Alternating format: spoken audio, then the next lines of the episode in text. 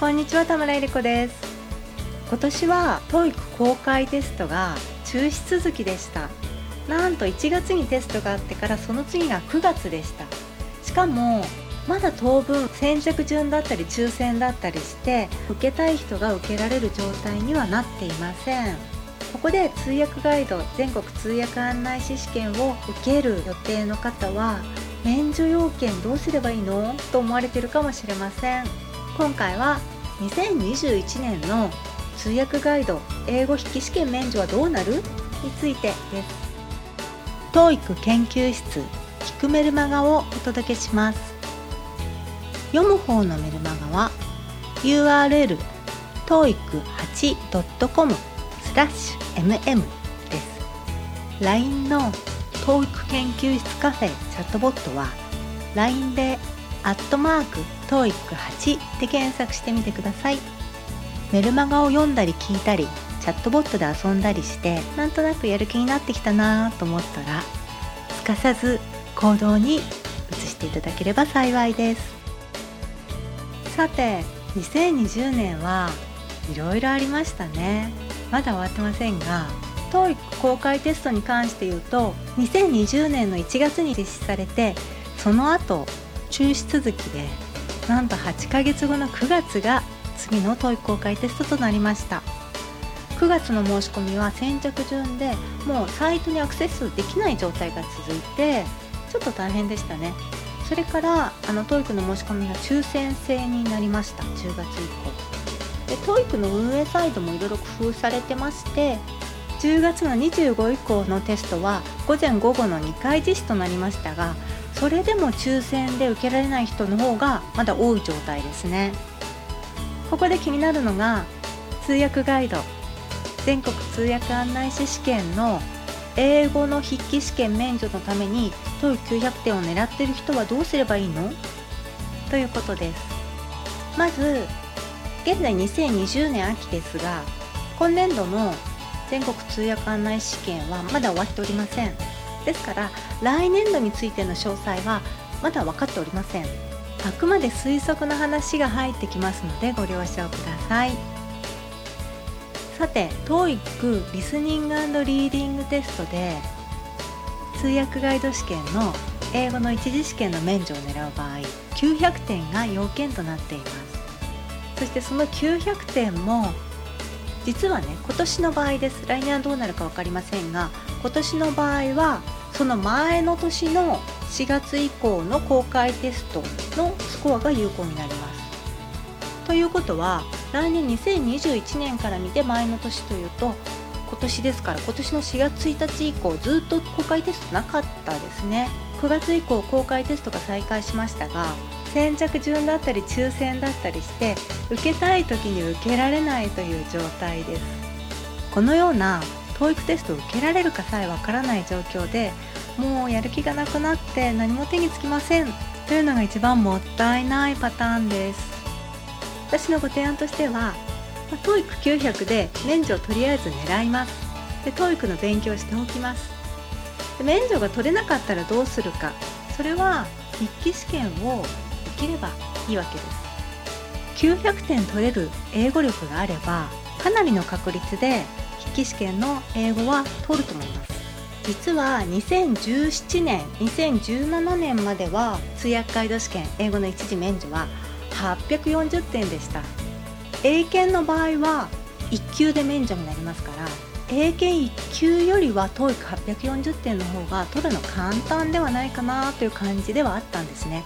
あのもちろん英検と TOEIC テストは出る文章も違いますし単純には比べられませんが特に社会人の方にとってはね、まあ、学生さんとかはビジネス用語がわからなかったりとかいうことがあるかもしれませんが社会人の方にとっては TOEIC840 点の方が英検1級よりも簡単だったのではないかと思います。それが現在は現在というのは2018年から2020年度は TOEIC900 点になりました。だからね難しくなったんですよ。免除の要件が。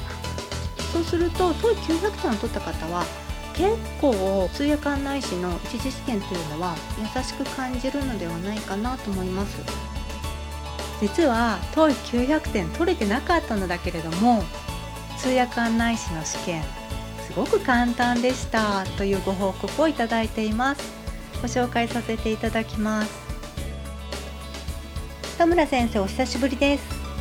以前パートナーの講座を受講させていただいた〇〇です。今回嬉しい報告と悲しい報告がありメールさせていただきました。まず悲しい方から9月まで TOEIC 受けていました。あと一息のところで目標の900点に届かず悔しい思いでしたがこのままではこの壁を越えられないと気力を失ってしまい一旦勉強をお休みすることにしました。自分が本当に望むことを明確にする時間を持とうと思いました。そして嬉しい報告。その間に8月に通訳ガイド試験を受験しました。900点を取って英語が免除になることが目標だったのでそれが不可能だと分かった後は他の教科もやる気が起こらずでもせっかく受験料を払ってホテルも予約したので受けるだけ受けてみようという感じでした。そして昨日結果が届きなんと英語が合格でした。地理歴史実務はダメでしたが一般常識は合格。これは本当に意外なことで英語試験の免除のための TOEIC900 点でしたが885点でももういいかなと。そして来年の再受験に向けて地理歴史実務の勉強そして二次試験のためのスピーキングの勉強を始めることにしました。そういえばガイド試験の英語 TOEIC に比べてとても簡単で時間がすごく余って途中退出しました。パートナーの講座で鍛えられていたので力がついていたのかなと思いました。目標は達成することができませんでしたが結果オーライということにして次のステップに行くことにします。まず他の教科の勉強方法を調べる必要があります。ということで田村先生にお礼と報告をしたくて連絡させていただきました。本当に有意義な講座をありがとうございました。はいおめでとうございます。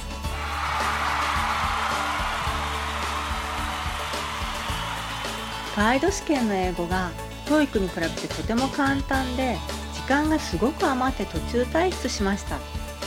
こう言えるのはすごいことですよね。実力がついてるということです。結果として TOEIC は飛び越えてその先の目標にチャレンジできることになりました。本当におめでとうございます。この方は実は TOEIC テストも3月の時点10月に講座を開始して3月の時点で講座開始前よりも TOEIC テスト75点アップされています。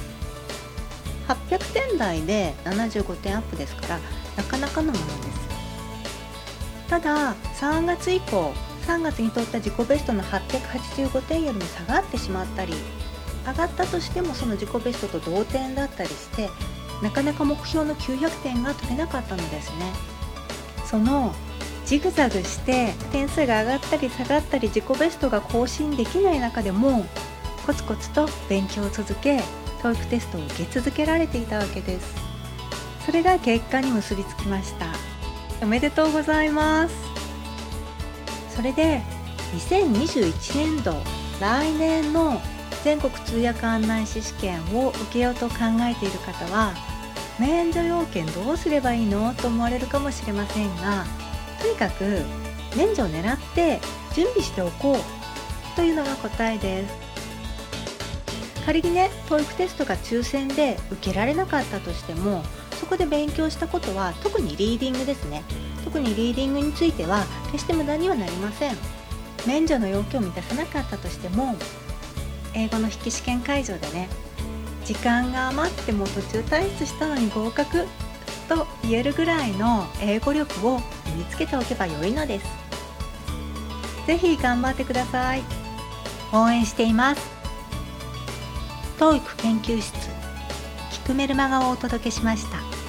読む方のメルマガは URL toeic8.com スラッシュ mm です。LINE の TOEIC 研究室カフェチャットボットは LINE でアットマーク TOEIC8 で検索してみてください。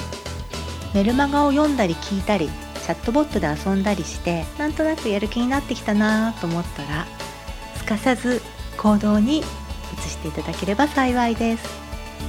最後までお聴きいただいてどうもありがとうございました。それではまた。